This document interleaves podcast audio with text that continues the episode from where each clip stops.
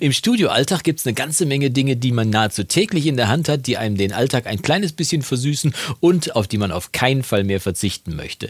Welche sieben das bei mir sind, das verrate ich dir heute und wenn du dich dafür interessierst, dann bist du hier genau richtig. Ich bin Jonas vom Recording Blog und los geht's mit dem Adventkalender.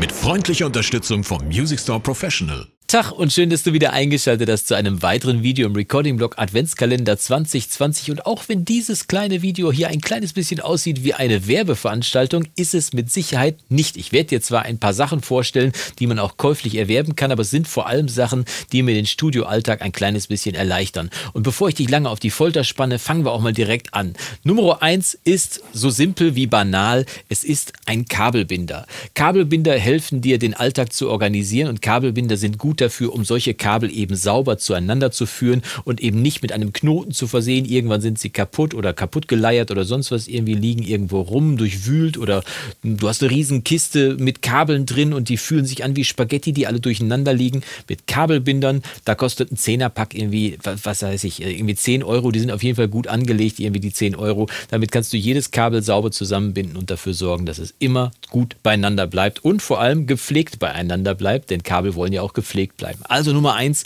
Kabelbinder. Sehr, sehr gute Investition. Nummer zwei ist ein, äh, du wirst es wahrscheinlich schon vermutet haben, ein Stimmgerät. Jawohl, ich weiß nicht, ob das jetzt scharf stellt. Ich stelle es mal hier ganz nach vorne hin.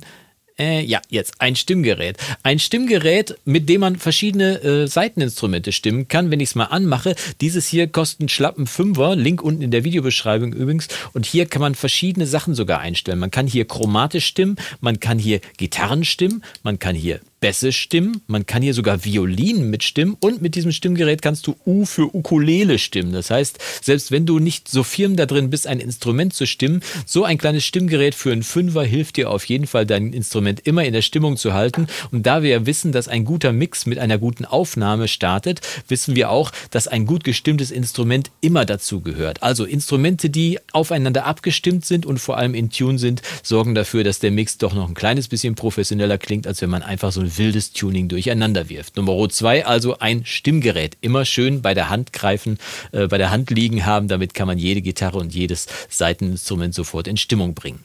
Nummer drei würdest du vielleicht im Studio nicht direkt bei mir erwarten, aber es ist eine Taschenlampe. Ja, diese Taschenlampe hier mit einem Einschalter hier hinten, mit dem man an- und ausmachen kann, habe ich nachgerüstet. Ich habe die Taschenlampe, glaube ich, schon seit 20 Jahren, ist ein wertvolles Hilfsmittel. Denn, sagen wir mal ehrlich, wie oft kriegt man unterm Schreibtisch her, sucht in irgendeiner Kiste, in irgendeinem Kabel und hat Schwierigkeiten, das irgendwie zu finden. Mit so einer Taschenlampe bist du auf jeden Fall immer auf der richtigen Seite und kannst Licht ins Dunkel bringen, da wo du nichts mehr siehst. Auch mal hinterm Rechner herkrabbeln und ein Kabel finden oder so. Mit einer Taschenlampe kein Problem. Bei mir immer Griff griffbereit direkt unter der, Schubla hinter, unter der Schublade, unter dem äh, Schreibtisch in der Schublade, wo ich direkt hingreifen kann. Da kann ich quasi blind hingreifen, da ist meine Taschenlampe, ziehe ich raus und zack, habe ich auf jeden Fall ein bisschen mehr Licht ins Dunkel gebracht. Eine Taschenlampe, Nummer drei, immer griffbereit.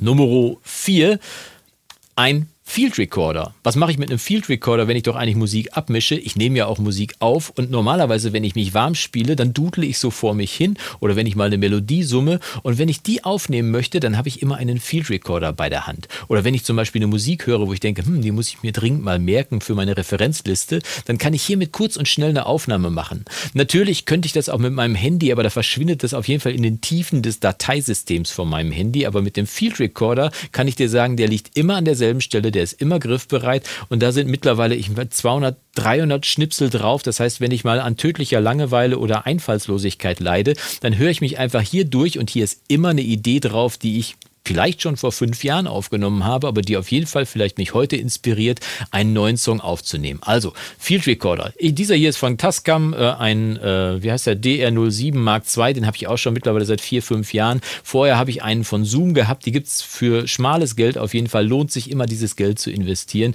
Und ich habe neulich den alten Zoom H2N äh, getestet, der lohnt sich auch, weil der hat sogar im Gegensatz zu dem Tascam hier, hat der ein Audio-Interface eingebaut, damit kann man auch tolle Sachen machen. Falls du dieses Video verpasst verpasst haben solltest, wo ich den H2N getestet habe, oder den H2 war das, glaube ich, dann kann ich dir hier oben mal einen Link einblenden und da kannst du mal schauen, da findest du dann alle weiteren Infos. Tolles Gerät auf jeden Fall. Das war Nummer 1, 2, 3, 4. Nummer 5, auch im Prinzip nichts, was du jetzt direkt im Musikalienfachhandel finden würdest, aber mein Leben erleichtert es ungemein. Das sind Klemmzwingen. Und die gibt es in verschiedenen Größen. Und wenn ich mich mal hier in meinem Studio umgucke und ich kann dir mal einen kleinen Schwenk hier durch mein Studio kurz präsentieren an dieser Stelle, dann finde ich Klemmzwingen an jeder Ecke und an jedem Ende.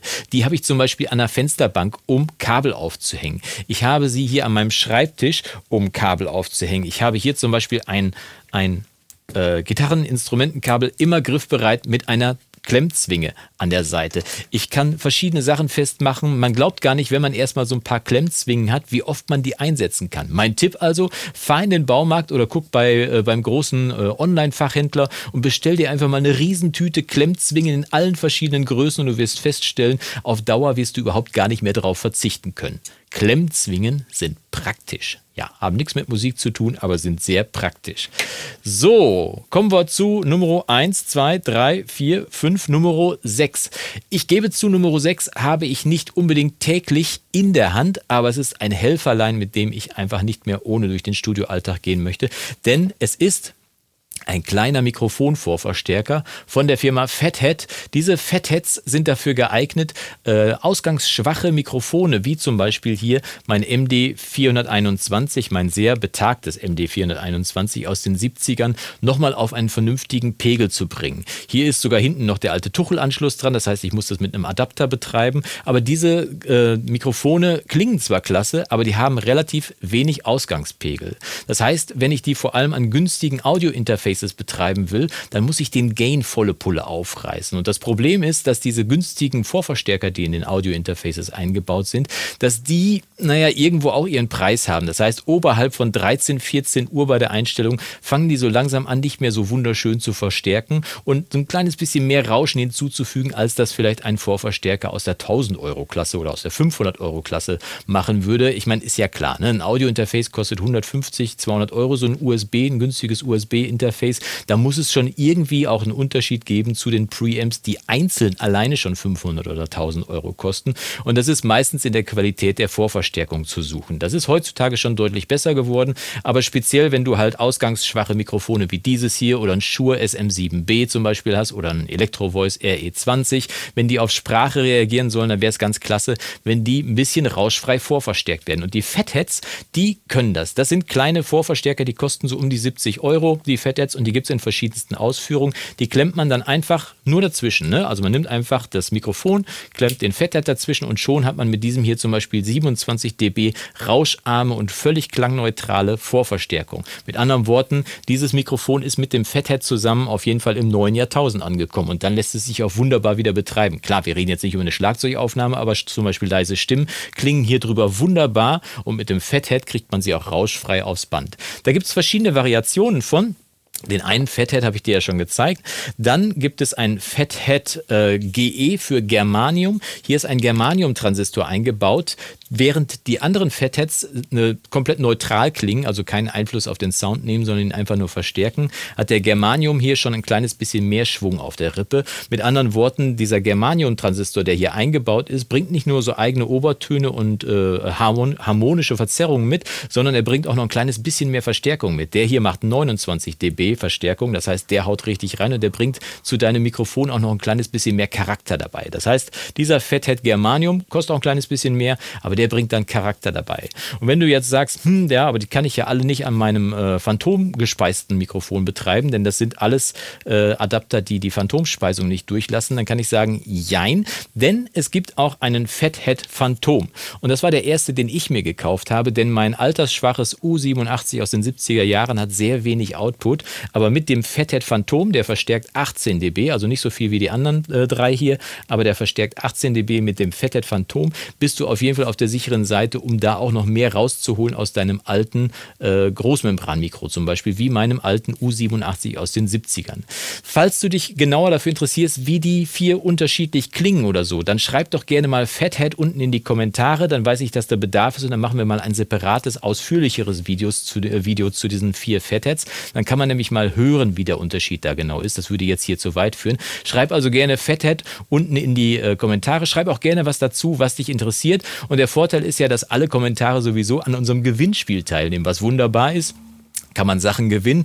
Unter anderem dieses Mikrofon. Und dieses Mikrofon bringt mich auch schon zu Nummer 7 von unserer kleinen Liste. Jetzt muss ich mal kurz durchzählen, ob ich alle sieben dabei habe. Eins, zwei, drei, vier, fünf, sechs. Ja, Nummer sieben fehlt noch. Was hat das mit dem Mikrofon zu tun? Das ist das äh, Sennheiser äh, MK8, äh, was wir hier in der Hauptverlosung drin haben von unserem Gewinnspiel, von dem ich ja gerade gesprochen habe. Das hat nicht so viel damit zu tun, aber unterhalb von diesem Mikrofon finden wir einen kleinen Haken. Und dieser Haken ist bei mir an jedem Mikrofonständer dran. Und der Vorteil ist, äh, immer wenn man eine Stimme aufnehmen möchte, Gesang, Sprache oder sonst was irgendwie, muss der Sprecher oder setzt der Sprecher in der Regel einen Kopfhörer auf. Und der Kopfhörer muss ja irgendwo hin. Wo kommt der hin?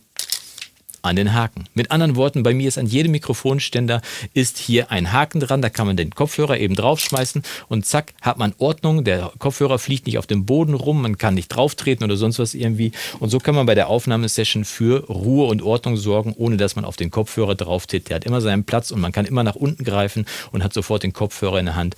Wunderbar. Das sind meine sieben Sachen, die ich dir sehr ans Herz legen möchte, die mir meinen Studioalltag erheblich erleichtern. Welche sieben Dinge erleichtern deinen Alltag? Schreib auch das gerne unten in die Kommentare und vielleicht ist da ja schon mein zukünftiges Lieblingsstück dabei. Und äh, dann freue ich mich von dir zu lesen, bin sehr gespannt, was da noch alles zusammenkommt. Und wir sehen uns dann morgen zu einem weiteren Video im Adventskalender. Und bis dahin wünsche ich dir vom Guten und das Beste. Mach's gut und Yassou!